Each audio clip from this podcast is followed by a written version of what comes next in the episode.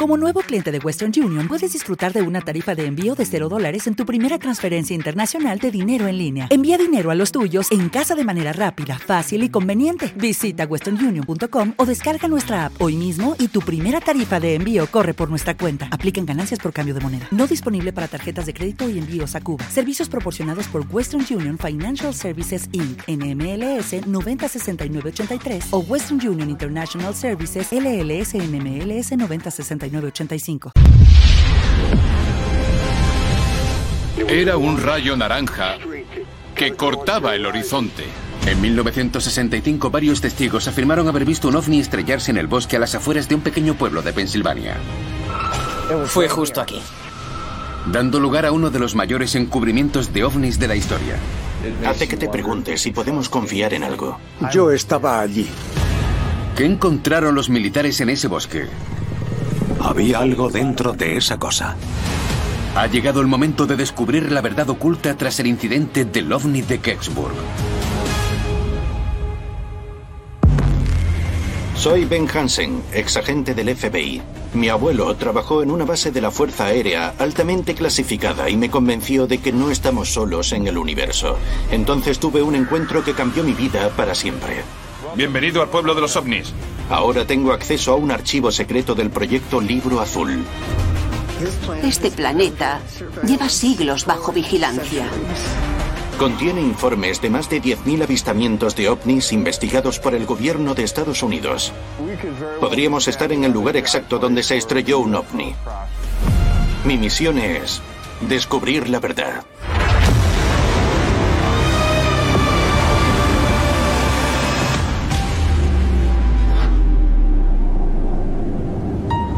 Estoy en Kecksburg, Pensilvania, al suroeste del estado. Este es el supuesto lugar del accidente de ovni de 1965. Un extraño suceso en una pequeña comunidad. Al mundo le fascinan los avistamientos de ovnis desde el famoso incidente de Roswell de 1947. Pero un accidente de ovni menos conocido ha atormentado al pequeño pueblo de Kecksburg, Pensilvania, desde 1965.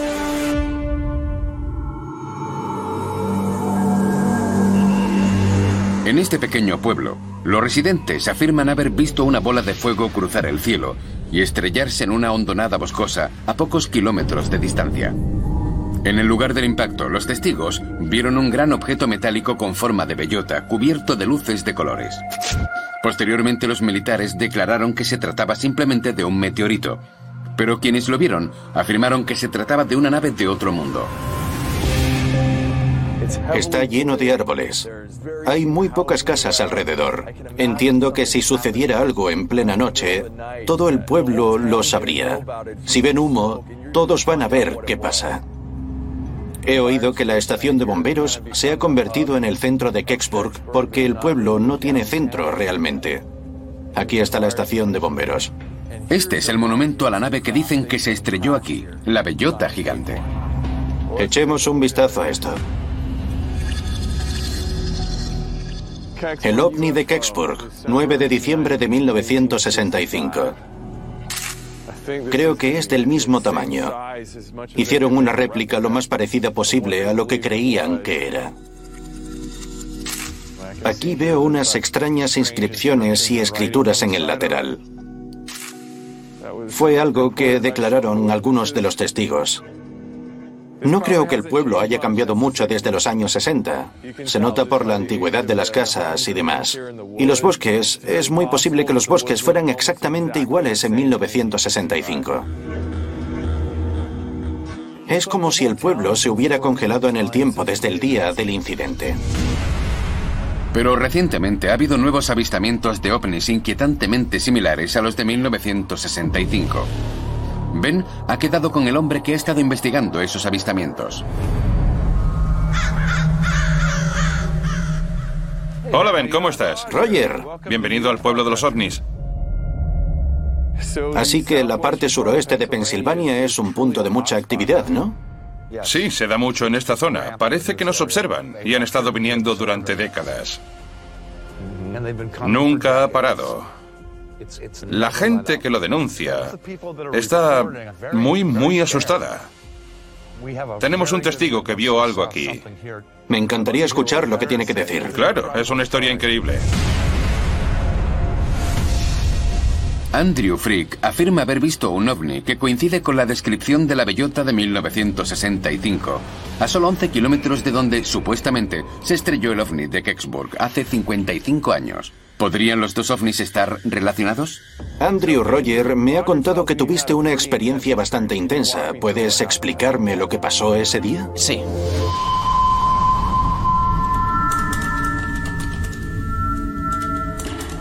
Vine a pasar un rato con mis amigos. Estábamos jugando y de repente la imagen del televisor se congeló.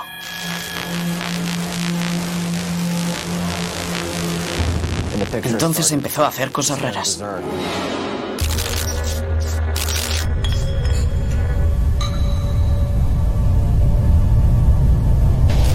Al final decidimos apagarlo.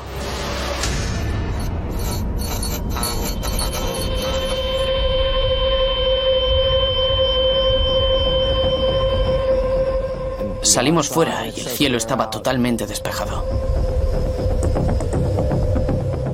Saqué mi teléfono para hacer alguna foto.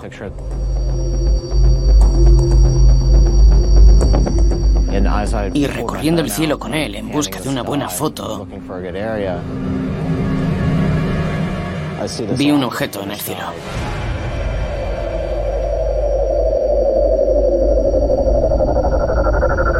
Estaba totalmente quieto. ¿Flotaba en el aire? Sí. Lo miramos durante unos 40 segundos y recuerdo que le aparecieron unas luces encima.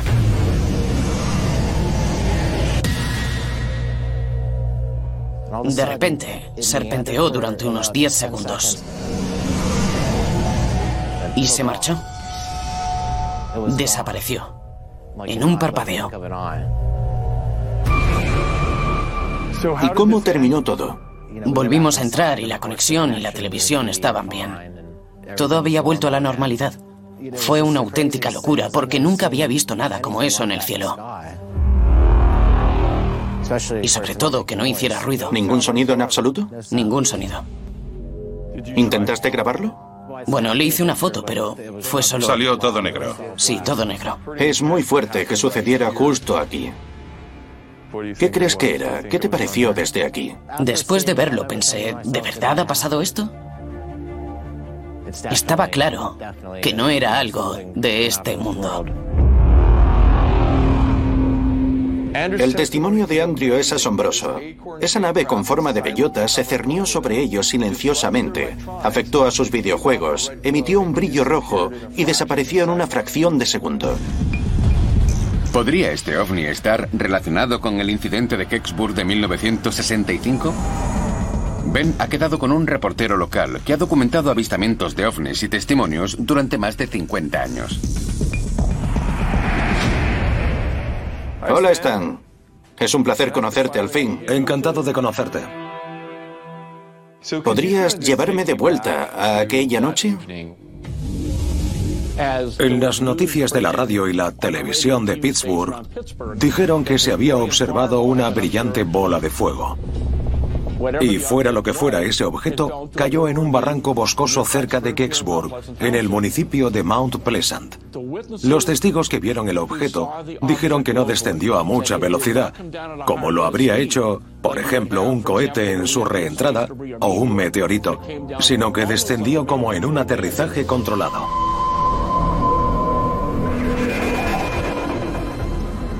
Uno de los testigos, que era bombero voluntario, fue enviado a buscar los restos de un posible avión estrellado. Y junto con algunos de sus hombres se dirigió a toda prisa a un pequeño terraplén de la zona. Fue entonces cuando se encontraron con ese gran objeto metálico en forma de bellota semienterrado en el suelo. Uno de los testigos sintonizó la emisora ciudadana Sí. Estaba escuchando una conversación entre varias personas que decían haber visto esa cosa caer del cielo y cuando levantó la vista del salpicadero vio ese objeto ardiente y brillante surcando el cielo desde Norvel.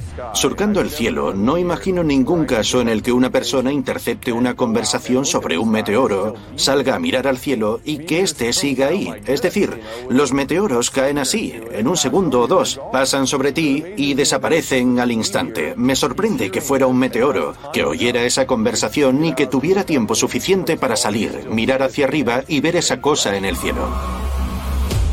Dijo que era lo suficientemente grande como para que dentro cupiese una persona, entre tres y tres metros y medio de largo y unos dos y medio o tres de diámetro, y en la parte posterior del objeto había marcas que parecían más símbolos que alguna escritura.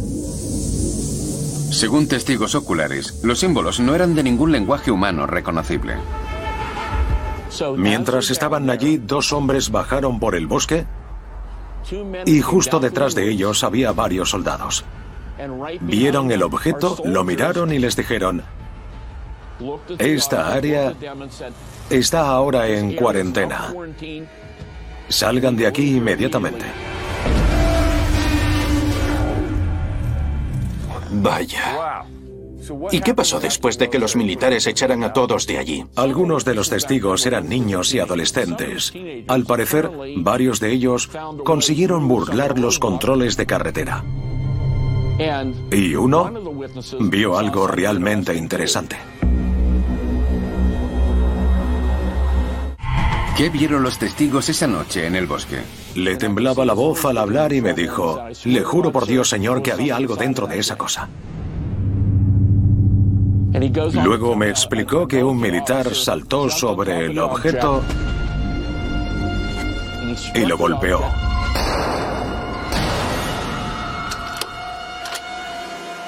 Me dijo que momentos después se abrió una escotilla en la parte delantera del objeto.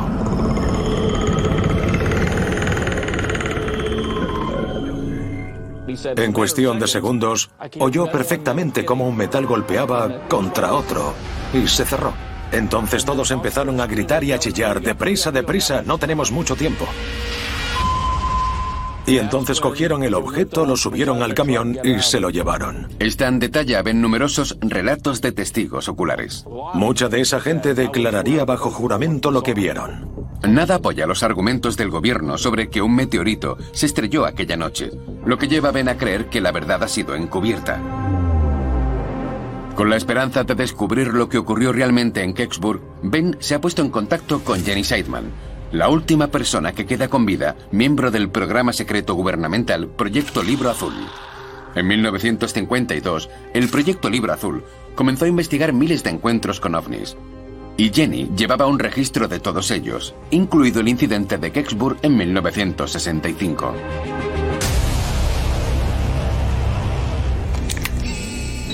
Me alegro de volver a verte, Jenny. ¿Cómo estás? Bien.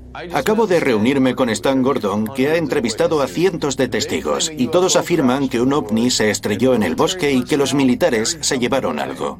Sí, tenemos un montón de cosas para compartir contigo. Oh, lo estoy deseando. Con Jenny y Ben se encuentra el historiador de ovnis, Mark O'Connell. La gente fue en masa al lugar del supuesto accidente. ¿Este es el archivo del proyecto Libro Azul? Sí, este es. 9 de diciembre de 1965. Conclusión, meteoro.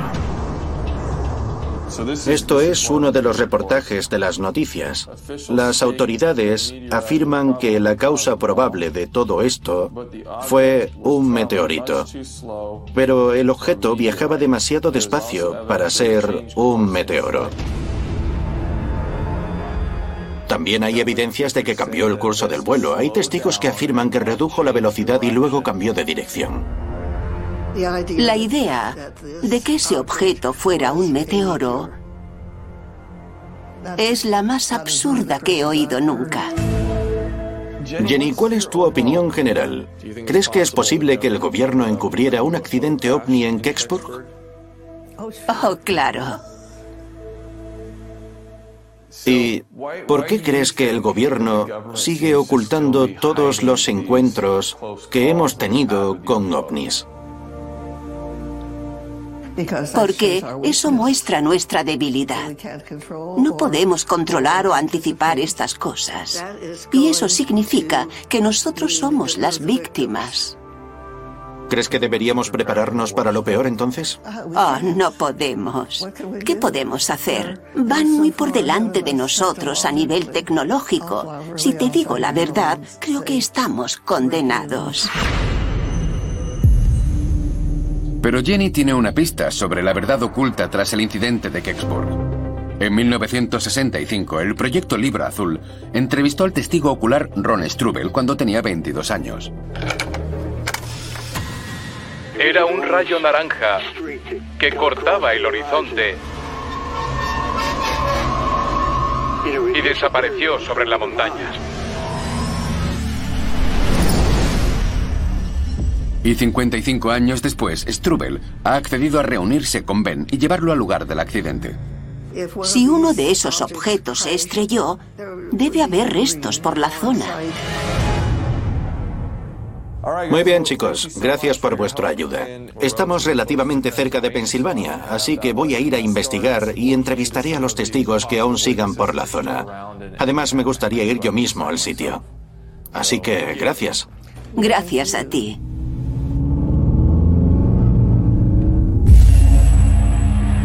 Jenny Seidman ha confirmado que no fue un meteoro lo que se estrelló a las afueras de Kecksburg en 1965. Para ayudar a Ben a exponer el encubrimiento del gobierno, lo ha puesto en contacto con dos testigos presenciales que afirmaron haber visto un ovni en el bosque esa noche. Hola. Hola. Vosotros debéis ser Ron y Bill. El mismo que vista y calza. Encantado de conocerte, soy Ben. Encantado. Ron tenía 22 años cuando fue entrevistado por los investigadores del proyecto Libro Azul. Había humo en el horizonte y luego el objeto se estrelló en el área de Kecksburg. Bill Weaver tenía 19 años en ese momento. Tras oír las noticias del accidente por radio, corrió al sitio donde vio una espeluznante luz azul que emanaba del bosque. Gracias por reuniros conmigo aquí. Me han dicho que vosotros podéis rellenar las lagunas que tengo sobre lo que pasó esa noche.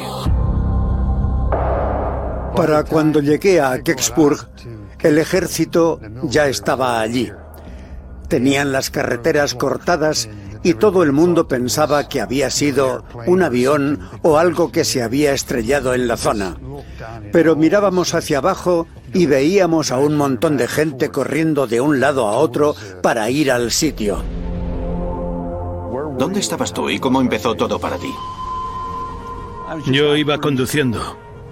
Había gente parada a lo largo de la carretera. Miré hacia abajo y vi algo medio hundido en el suelo. Me di cuenta de que aquel objeto emanaba una luz. Y había militares por todas partes. También había mucha presencia policial. En aquel momento llegó un camión y se detuvo justo al lado. Bajaron cuatro tipos del camión con una caja, vistiendo una especie de trajes espaciales. Y bajaron la caja al bosque hasta donde estaba el objeto. Señor, tiene que marcharse. Los hombres de traje oscuro parecían mandar sobre todo el mundo. Mi padre era capataz de las autopistas estatales y siempre estaba revisando las carreteras. Y a la mañana siguiente vio cómo sacaban esa cosa de aquí, pero dijo que estaba cubierto con una lona. Un camión con una lona encima. Sí. Si no esperaban o tenían un plan para este tipo de cosas, ¿cómo es que apareció un camión con cuatro militares y una caja? Independientemente de lo que fuera, ¿cómo os hace sentir que la versión oficial sea que no recuperaron nada? Durante años nos han dicho que los militares no estuvieron allí, pero eso es falso. Fuera cual fuera la rama del ejército a la que pertenecieran, estuvieron allí. ¿Cuántos hombres de traje oscuro diríais que había? Tal vez media docena. Sí, no recuerdo mal. Nada de uniformes militares o insignias. No, iban de traje y corbata, con un abrigo. Y se presentaron allí y empezaron a dirigirlo todo. Con la policía y el ejército. Eso fue lo que vi. ¿Ese objeto tenía el tamaño de, digamos, un escarabajo de Volkswagen? Sí, como un escarabajo de Volkswagen.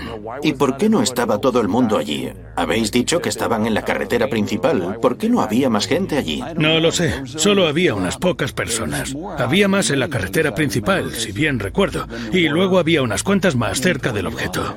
Bueno, por lo que sé, cortaron el paso en la entrada de Sunset Lane, lo que ahora es Sunset Lane que es donde se estrelló, donde pasó todo. No dejaban pasar a nadie y en aquel momento tenían la autoridad para impedirlo. ¿Qué decís a la gente que cree la versión oficial y dicen, no, no, no, los informes se han hecho públicos y los militares no estuvieron ahí, así que vosotros estáis mintiendo? ¿Qué decís a toda esa gente?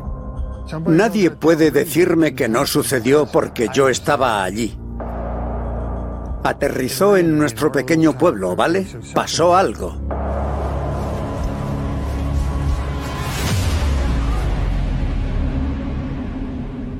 Lo que no me habéis dicho es lo que pensáis que era. No sé si era algo de fuera de este mundo o no. Aún me lo pregunto. Pudo ser algo extraterrestre. Los testigos Ron Strubel y Bill Weaver creen que el gobierno ha ocultado la verdad. Nuestro gobierno lo sabe, pero no nos lo dice. Dadnos esos informes. Nosotros no lo hemos olvidado. Decidnos qué pasó. Eso es lo que todos queremos. Sí. Pero no sé si llegará a pasar. Bueno, entonces es el momento de buscar una prueba nosotros mismos. Ron, Jenny Seidman dice que sabéis dónde se estrelló el ovni. Si uno de esos objetos se estrelló, debe haber restos por la zona. Me encantaría ir al lugar del accidente. ¿Recordáis cómo se llega a ese lugar? Sí. Vamos. La descripción de Ron y Bill de los eventos del 9 de diciembre de 1965 deja pocas dudas sobre lo que pasó en el bosque esa fatídica noche. Ahora Ben quiere intentar recuperar pruebas físicas del lugar del accidente y validar sus argumentos.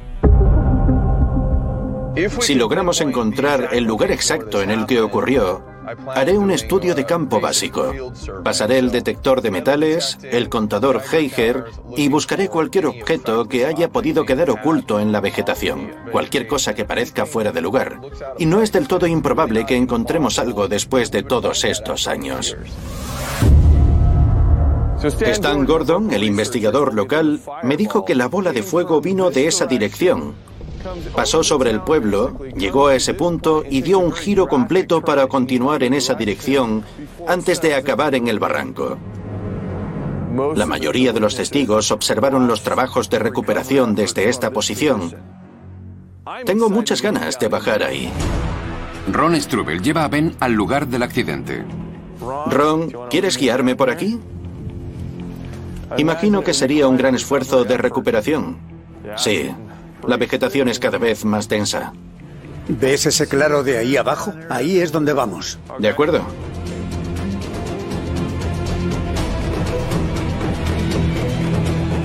Ya estamos aquí. Justo aquí. El objeto estaba aquí. ¿Aquí? Sí. Justo donde estoy parado. Es casi como lo imaginaba. Tenía esa noche en mi mente, imaginaba lo que pasó, con todos esos militares buscando el objeto con sus linternas. Una gran operación y tal vez algo de miedo, mientras intentaban darse prisa y recoger esa cosa para sacarla de aquí. Podríamos estar en el lugar exacto donde se estrelló un ovni en 1965. Lo que realmente me interesa es que algunas de las copas de los árboles parecen estar poco cortadas por la parte superior, lo que coincide con las descripciones de los testigos. Muchos dijeron que el objeto cortó los árboles al caer y estrellarse aquí. Y desde el aire casi puede apreciarse el lugar del accidente. Estoy pensando hacer una lectura del campo electromagnético y luego me gustaría empezar con un barrido del área usando el detector de metales. También tenemos un radar de penetración terrestre. Charles llegará en un minuto y traerá un radar de penetración terrestre que nos permitirá analizar el área y buscar cualquier cosa. Bien, ¿puedes explicarme exactamente cómo funciona esto y qué vamos a hacer? Voy a escanear la zona. Emite una señal hacia el suelo que rebota y vuelve a aparecer en pantalla. Puede profundizar entre 15 centímetros y 21 metros. De acuerdo.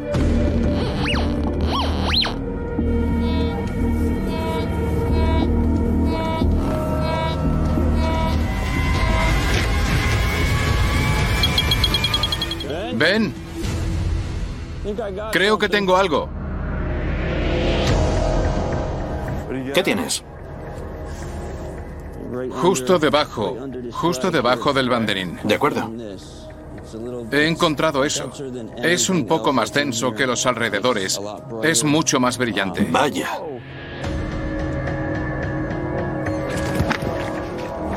Muy bien, ahora comienza el verdadero trabajo. Charles ha encontrado algo, así que tenemos que coger nuestras palas y ver si podemos llegar hasta ahí.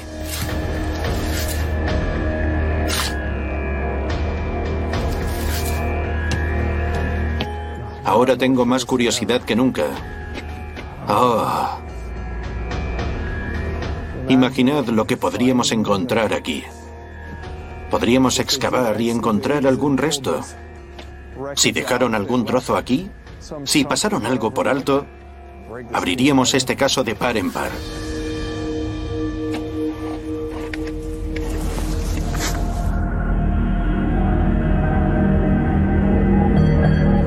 Veamos. Vamos.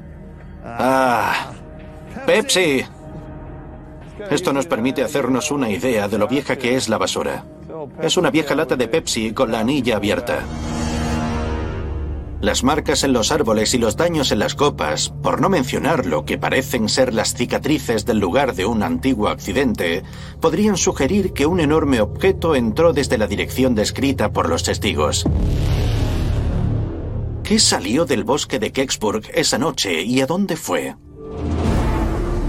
Aunque Ben no ha encontrado pruebas concluyentes de un ovni en el lugar, las señales de que allí se produjo un accidente aún son visibles a día de hoy. Así que para continuar su investigación se dirige al Centro de Estudios OVNI. Tengo varios documentos aquí para revisar, incluidos los archivos del proyecto Libro Azul. Espero que algo de esto arroje algo de luz sobre Kecksburg. El Centro de Estudios OVNI o CUFOS es un colectivo de ufólogos que comparten sus hallazgos sobre los avistamientos de ovnis en todo el mundo. Sus instalaciones contienen todos los archivos del proyecto Libro Azul de Jenny Seidman y el Dr. Allen Hynek, así como un sinfín de otros encuentros detalladamente documentados. Si hay alguna prueba de un encubrimiento por parte del gobierno en Kecksburg, está entre estas paredes.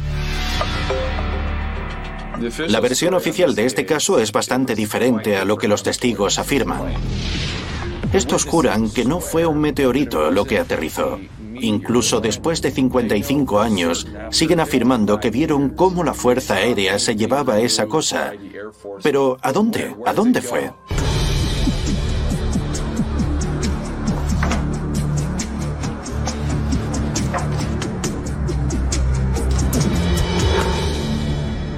Finalmente descubre una importante pista. Una respuesta de la NASA de 2003 a una solicitud para que se hagan públicos todos los documentos gubernamentales relacionados con el incidente del ovni de Kecksburg. ¿Qué pasa, Ben? Esto es como una madriguera de conejo, porque ha habido múltiples solicitudes a lo largo de los años, pero si lo he entendido correctamente, esta es una noticia bastante importante.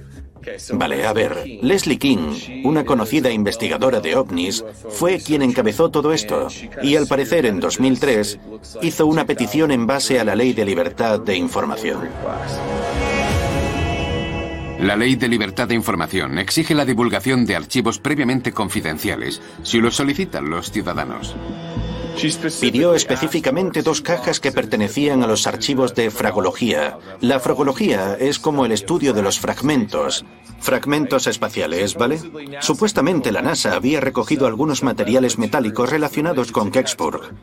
Sin embargo, le dijeron, Nuestros registros indican que las cajas fueron declaradas como desaparecidas en 1987 y no han sido localizadas desde esa fecha.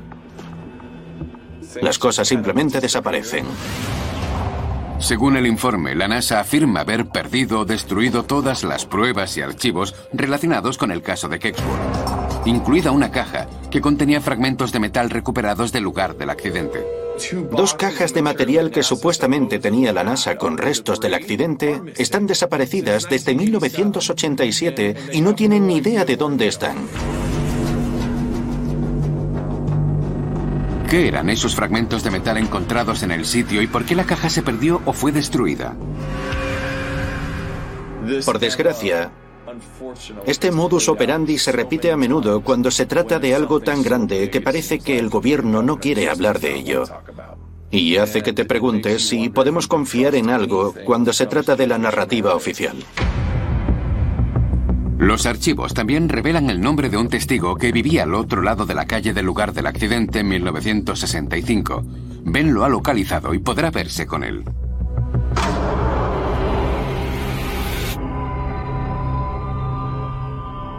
Hola, tú debes ser John. Sí. Ben. Encantado de conocerte. Bueno, he oído que tuviste asiento de primera fila en todo el evento. Sí, así fue. ¿Y cuántos años tenías en ese momento? Tenía 10 años.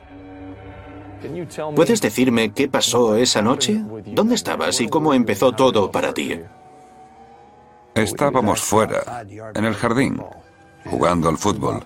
Entramos en casa y mis padres estaban hablando de que algo se había estrellado.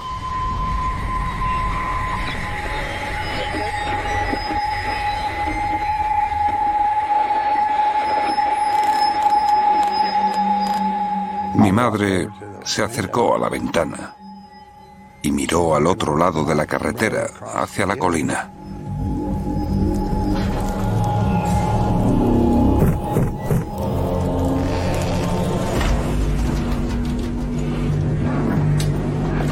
Entonces llamaron a la puerta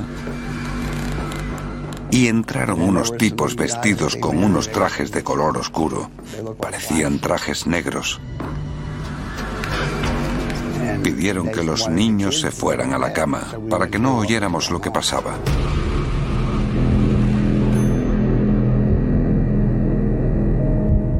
Usaron el teléfono de la casa.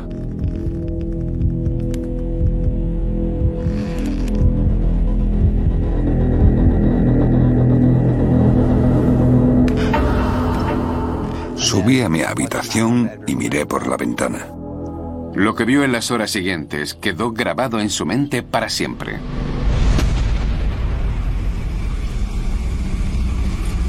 Bajaron sin nada y subieron con algo cargado en la parte de atrás.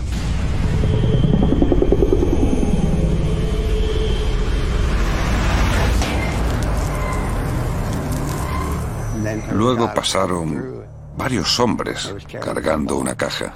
Iban todos vestidos con monos blancos, como si fueran trajes lunares, como yo los llamo.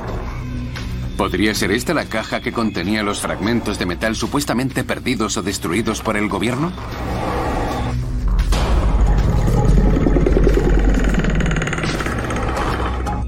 No volví a ver a esos tipos después de aquello.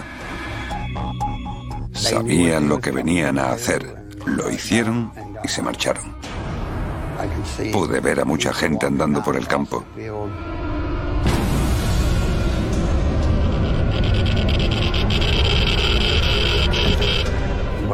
Lo que fuera que se llevaron, no querían que la gente lo supiera.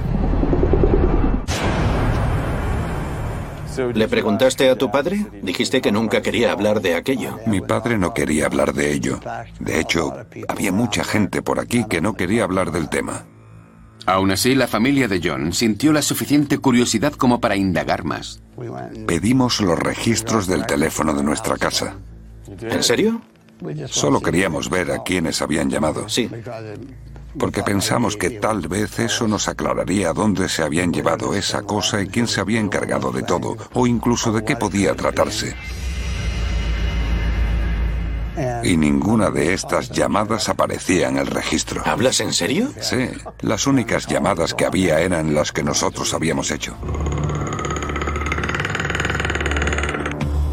¿Podía esa caja contener fragmentos metálicos del ovni? ¿O algo aún más extraordinario, los restos de su piloto extraterrestre? Según el investigador, Stan Gordon, los testigos aludieron a la posibilidad de que hubiera un extraterrestre dentro de la caja. Le temblaba la voz al hablar y me dijo, le juro por Dios, señor, que había algo dentro de esa cosa. Si los militares se llevaron un ovni y a su piloto extraterrestre, este podría ser uno de los mayores encubrimientos de la historia. Tengo que entrevistar a un experto más que podría tener información privilegiada. Tom Kerry es un veterano de la Fuerza Aérea y poseía una autorización de alto nivel y alto secreto. Tras retirarse del ejército, trabajó con Jenny Seidman a las órdenes de J. Allen Hynek, investigando avistamientos de ovnis en todo Estados Unidos. Cuando se trata de ovnis, Tom es uno de los principales expertos en todo el mundo. Tom, me alegro de volver a verte. He estado investigando el caso Kecksburg y después de hablar con todos los testigos y estar en el lugar, tengo muchas preguntas. Espero que puedas llenar todas esas lagunas. Lo intentaré. Con respecto a Kecksburg, ¿por qué los militares se empeñan en mantener el secreto después de todos estos años? ¿Y cómo fueron capaces de reaccionar tan rápidamente para recuperar el ovni? Ya sabían cómo hacerlo tras lo de Roswell en 1947. En ese famoso caso, una nave fue recuperada a las afueras de un rancho de Roswell, Nuevo México, e inmediatamente fue encubierto por los militares. Se apoderaron de una nave estrellada procedente de otro lugar y decidieron mantenerlo en secreto. Sí. Por desgracia, esos secretos tienen vida propia. La Fuerza Aérea dijo que lo de Roswell fue un globo y que los cuerpos eran maniquíes de pruebas como los que usaban para lanzar en paracaídas. Sin embargo, en Kecksburg parecía que tenían una respuesta perfectamente organizada. Los militares aparecieron y en pocas horas cargaron ese objeto en el camión y se fueron. Sí, sucedió casi 20 años después de Roswell. Así que tenían un procedimiento mucho más perfeccionado que aplicaron en Kecksburg. Y ya se sabe, la práctica hace la perfección. Ambos incidentes de ovnis fueron encubiertos por el gobierno, pero tienen algo más en común. Sé que es solo una idea general basada en las descripciones de los testigos que pudieron echarle un vistazo de cerca. Pero ¿te suena que hubiera alguna otra nave con este tipo de jeroglíficos? La única nave que recuerdo que tuviera simbología era la de Roswell, según la dibujaron. ¿Tienes algún dibujo de cómo eran los símbolos de la nave de Roswell? Sí. Mira este de aquí. Aparece aquí, sí. ¿Y qué significa eso? Tenemos dos sucesos diferentes que se originan en la misma cultura. La siguiente pregunta sería ¿dónde exactamente? Y en este caso sería fuera del planeta. Ben tiene una última pregunta. ¿Qué había en esa caja? Luego fueron al bosque con una caja para sacar algo del ovni. Si la caja era más pequeña que la nave, probablemente se trataba de restos biológicos. Tal vez el piloto. Esta es mi opinión sobre todo esto, Tom, y tú me has proporcionado muy buena información. Cuando se trata de Kecksburg, lo mismo que con Roswell, nuestro gobierno podría revelar la verdad y decir, muy bien, os mentimos. No era un meteoro. Recuperamos algo. No nos interesan los meteoros. Recogimos una especie de nave y la cargamos en aquel camión para llevarla a la base Wright Patterson. La Guerra Fría ha terminado. Hemos revelado muchos de los secretos de entonces. La carrera espacial ha terminado y cualquier cosa en la que la NASA estuviera trabajando. ¿Por qué no dicen la verdad sobre si en realidad se trataba de uno de los nuestros o fueron los rusos? Podrían decir, mirad, aquí tenéis un objeto interesante para poner en un museo. Aquí tenéis la bellota de Kecksburg. Esto es lo que todos vieron. Nos hacen esa pregunta constantemente. Y la respuesta es que una vez que inicias un encubrimiento, es difícil detenerlo. Porque quien lo detenga pagará un precio. Alguien, sobre todo a nivel político, tendrá que pagar un precio y nadie está dispuesto a hacerlo. Creo que en 1947 tal vez no estuviéramos preparados para saber que era gente de otro planeta. Pero ahora, con todos los casos que se han denunciado, la mayoría de la gente ya ha aceptado que hay más vida en el universo. Estadísticamente hablando es algo evidente. Por supuesto que hay más vida en el universo. Entonces, ¿crees que estamos listos? Nosotros estamos listos, pero la pregunta es, ¿están listos quienes guardan el secreto? Y no, no creo que lo estén. Y si alguna vez lo están, tendrán que admitir, alguien tendrá que admitir que su gobierno nos mintió durante más de 70 años. Lo que estás diciendo es que si lo que recuperaron en Kecksburg no hubiera sido más que un satélite ruso, probablemente ya habrían confesado. Pero no fue eso, fue algo de otro mundo. Sí. Y es parte de un gran no, pero presiento que hay algo más en lo de Kecksburg. Lo hay. Creo que no quieren facilitar la información porque forma parte de algo más grande. Forma parte del secreto final. Forma parte del gran secreto. Y revelar toda la verdad no pondría fin a las preguntas. Al contrario, las preguntas no harían más que empezar y darían pie a otras preguntas, como ¿en qué más nos están mintiendo? Bien dicho. Y por eso y por eso, Ben, te puedo asegurar que nunca se sincerarán respecto a los ovnis, nunca. Justo después de ver a Tom Kerry, recibí un paquete en mi hotel de Stan Gordon. Decía que había descubierto algo impactante que yo necesitaba saber. ¿Qué hay en el sobre? Mientras estaba ocupado tratando de averiguar dónde fue llevado el ovni de Kecksburg, Stan Gordon también ha estado ocupado y me ha enviado la declaración grabada de un camionero que dice saber dónde fue llevada la nave. Así que vamos a escuchar esto. El hombre de esta cinta entregó un cargamento de ladrillos en la base aérea Wright Patterson y vio algo que no debía ver. Llevaron desde la parte trasera de la base aérea Wright-Patterson hasta el edificio principal de la base, justo al otro lado. La nave espacial parecía una... una gran bellota. Tenía unos cuatro metros y medio de altura y unos tres o tres metros y medio de ancho. Tenía una escritura de otro color. El camionero anónimo vio a numerosas personas meter la nave en un gran hangar. Pero eso no fue lo único que vio. También vi algo tendido en la mesa allí dentro. Y tenía una piel verde oscura o marrón.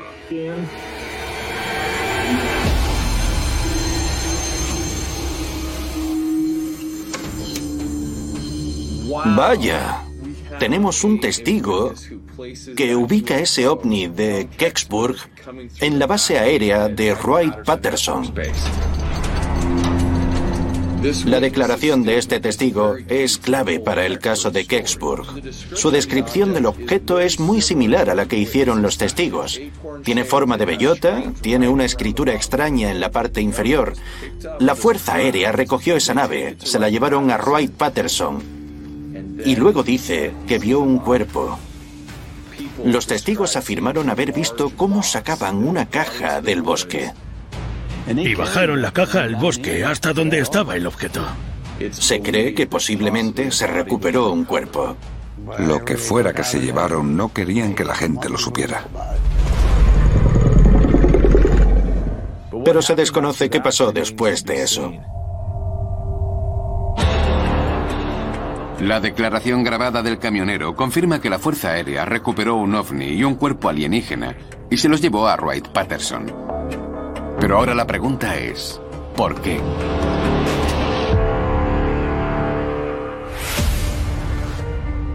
No tengo ninguna duda de que lo que pasó en Kecksburg sigue siendo un asunto de seguridad nacional.